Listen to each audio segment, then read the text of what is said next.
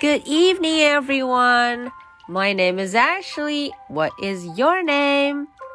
Today is Sunday, March the 29th, and here comes to part 3 of the storybook COVID-19.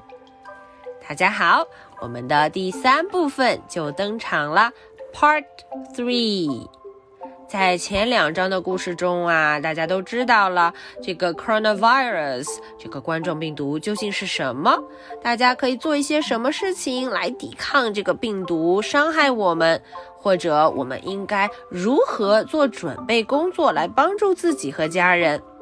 那么今天我们接着来看一看，究竟这个病毒让全世界都发生了什么变化呢？OK，let's get to it.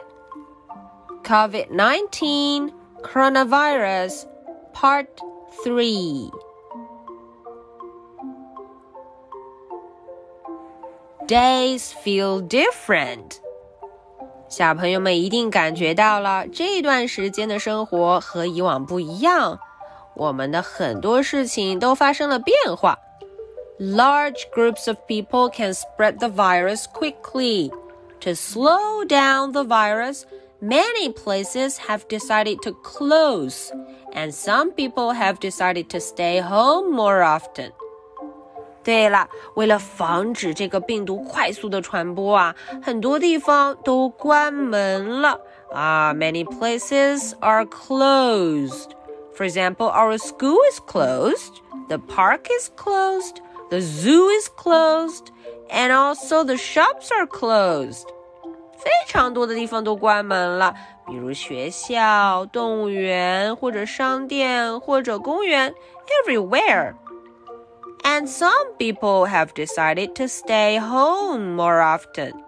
当然啦，我们已经度过了这段时间。之前我们一直都待在家中，现在轮到了世界其他国家，他们尽量也会都留在家里，stay home。接下来呢，有一连串的问题，小朋友们想一想，是不是你的生活也是这样变化呢？Maybe your school has closed for a little while。是不是有很长的时间你没有回学校上课了呢？Or you aren't going to church like normal。 诶，这个问题呀，问的基本是国外的小朋友，是不是很长一段时间都没有去教堂 （church） 教堂？Maybe you aren't seeing some family members so often。嗯，有可能你有一段时间没有见到你的家人，当然，你的爸爸妈妈或者外公外婆、爷爷奶奶，任何人都一样。Or you are staying home more。有可能你待在家里的时间比以往多得多得多得多呢。Maybe you're eating more food cooked from your own kitchen。哎，你是不是有一段时间没有在外面的餐馆吃饭，而都是在家里吃呢？From your own kitchen，食物都是在自己的厨房里做的。Or you aren't visiting your friend's house anymore。 嗯，也有一阵子你没有去拜访你的朋友了吧？To visit your friend。但我们可以怎么办呢？Take your extra time to read, draw, and play. of course, we can read a book, draw a picture, and play with some toys. If you have questions or feel scared, it's okay to talk to someone you trust. 当然啦，做完这些事情之后，我们如果觉得有一点害怕，或者我们仍然有想不明白的问题，我们可以和我们信任的人聊一聊，talk to someone，找一个人来聊聊天吧。There are many helpers。呜，大家看图片上，全世界有非常多的人正在帮助我们。People from all over the world are working together to make things better. 全世界有非常多的人正在努力，想赶走病毒，让地球赶快好起来。To make things better. If you see scary things in the news, Remember to look for the helpers. You will always find people who are helping. 如果啊你在看电视或者读报纸的时候遇到了很害怕的事情，记得一定要寻求帮助，look for the helpers。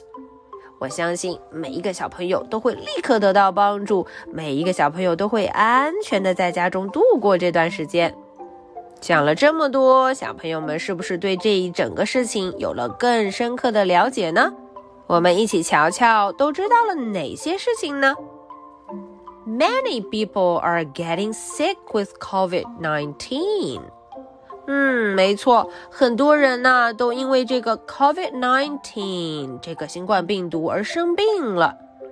The sickness is caused by a virus。对，这个病啊是由一个病毒 virus 一个病毒引起的。Not everyone will get sick, and most people that do get sick will get better. 对呀，不是所有人都会生病的，而且大部分生了病的人呢、啊、都会好起来。They will get better. Not everyone with the virus will feel or look sick, so we must be careful.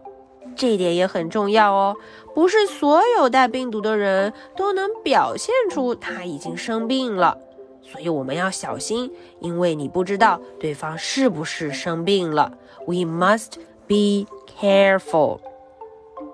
You can help by washing your hands and covering your cough.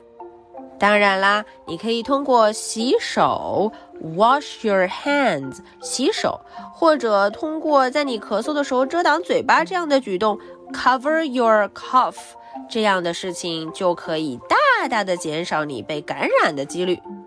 Remember, things are different now, but they will go back to normal. 嗯，要记住哦。现在虽然情况不太一样，和以前来比，我们又受到了很多的限制，但是所有的事情都会恢复正常的。They will go back to normal. Now you know about COVID-19 and are prepared to help. 现在我们都知道了。到底这个 COVID-19 是一件什么事情？它是一个什么样的病毒？我们应该如何做才能保证自己健康安全？All right, so that is all three parts of the story COVID-19.